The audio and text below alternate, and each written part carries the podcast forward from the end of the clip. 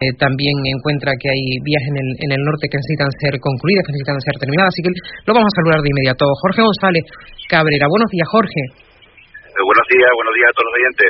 Bueno, yo quería preguntarle por esta circunstancia. Bueno, primero eh, de todo, porque es una, es una pregunta que estoy haciendo a, todos, ¿cómo ve este, este debate eh, con reavivamiento del pleito insular en el conflicto de, carretera? Digo por la parte que, que, les toca en la isla de La Palma, dentro de ese convenio de, de carreteras, los cumplimientos o incumplimientos, que quisiera que me lo explicase.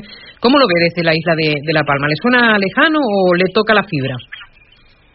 Hombre, yo creo que la conservación, mantenimiento y ejecución de carreteras en, islas eh, montañosas con una orografía bastante complicada como puede ser La Palma, el Hierro, La Gomera, la parte norte de, la parte central de Gran Canaria y el norte de Tenerife no es comparable a, la conservación y ejecución de otras vías.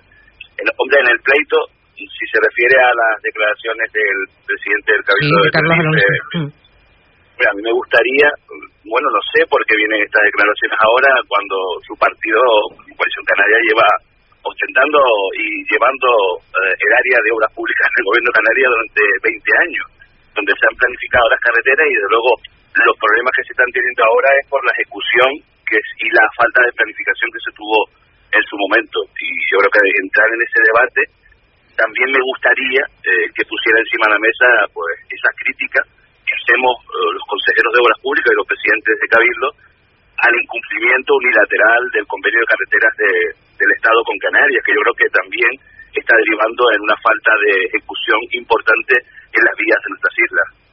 Entonces, usted lo que piensa que estamos perdiendo las energías discutiendo entre nosotros y que en realidad habría que unirse para ir de una sola vez y con una sola voz a, Madrid para reivindicar eh, que se diesen esos dineros que forman parte de esos incumplimientos que usted decía, Jorge? Hombre, desde luego, yo creo que todos estamos de acuerdo eh, que es una cuestión de, ir, como, como bien dice, en unión a reivindicar un derecho, no es una obligación por parte del Estado la conectividad entre islas, en, este caso, en el tema de carretera, eh, el convenio lo que hace es paliar las inversiones que el propio Estado hace en el territorio peninsular y que desde luego no es una obligación por parte de los recursos que también nosotros como como canarios damos al Estado.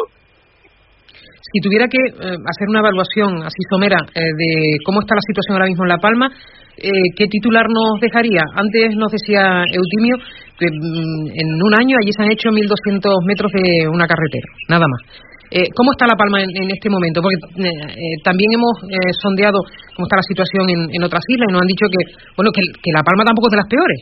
que mm, en ese sentido, en Fuerteventura prácticamente no se ha hecho obra en los últimos años. en La Gomera me decía ahora Casimiro Curvelo que, que tampoco. ¿Cómo está La Palma, Jorge? Bueno, si pasamos de 200, como, como decíamos antes, 200 y pico millones de euros anuales que se deben de invertir en el plan de carretera, en ese convenio Estado de Canarias, a unos 50, el resultado es evidente.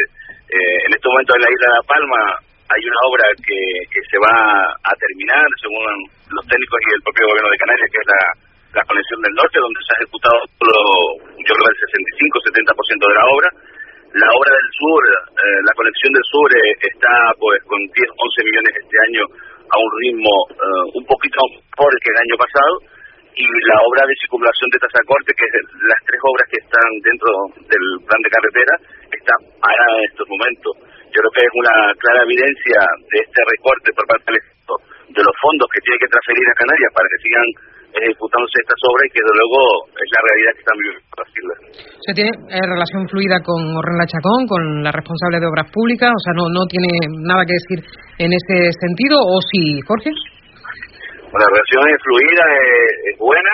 Yo creo que está haciendo un esfuerzo enorme para intentar, con los pocos recursos que le llegan, eh, ir priorizando y terminando la ejecución de las obras que, que están en marcha y que desde luego ningún pleito, ningún ninguna pelea se le puede achacar a un nuevo equipo que lleva escasamente un año de trabajo dentro de la consejería y que desde luego lo que se ha encontrado es con un papel difícil, difícil y complicado a la hora de la gestión de los recursos que no le llegan por parte del Estado. Bueno, por cierto, en eso estaba un poco en sintonía con lo que decía Fernando Clavijo en esta casa al comienzo de esta semana, que efectivamente reconocía el desequilibrio, reconocía el déficit, pero que era una herencia del eh, equipo, la gestión del equipo anterior. Eso decía Fernando Clavijo en esta sintonía. Digo por, por refrescar la memoria a los oyentes y porque se alinea un poco con lo que usted decía. Bueno, para terminar, eh, tengo dentro de un ratito a la eh, vicepresidenta eh, a, Patricia Hernández en esta sintonía, también es responsable de Empleo, Políticas Sociales y Vivienda. Obviamente no tiene que ver con obras públicas, pero si tuviera que plantearle alguna cuestión, eh, por lo que decía, porque cuando se hacen eh, consejos de, gobierno en el Cabildo, también está usted y, sabe de la sensibilidad que existe en, la isla y de cuáles son los temas prioritarios importantes. ¿Qué le pediría, Jorge? la isla de La Palma necesita un plan de reactivación, estamos en una situación complicada, una población en descendencia que va descendiendo y que de luego necesita pues esa ese impulso que la propia Patricia sabe y el propio, el propio presidente del gobierno de Canarias. Estamos trabajando para meter en la economía de la isla una parte importante como son las nuevas tecnologías y el turismo que necesitamos pues como como agua para para seguir o para comenzar a crecer en, en una parte de, del archipiélago como es la isla de La Palma que, que le, ha tocado y le toca este momento para dar ese impulso necesario que nos permita situarnos a, a un nivel de calidad y equipararnos a, a Canarias en ese sentido, sobre todo en turismo, porque no hemos pegado en esa, en esa faceta y de luego estamos haciendo esfuerzos en planificación para poder resolverlo. La pena es que la, eh, los impulsos siempre pasen por el tema económico, ¿no? Porque... de luego, todo esto, perdona, todo, todo lo que todo lo que se, se pueda poner en contenidos del proyecto, si no tiene fichas presupuestarias, al final se quedan en agua de barrajas y no y no tienen no tienen bueno pueden ser cantos de sirena, pueden ser eh, buenas intenciones, eh, decálogos de buena política, pero si no tiene una ficha presupuestaria es como lo que estábamos hablando de carretera.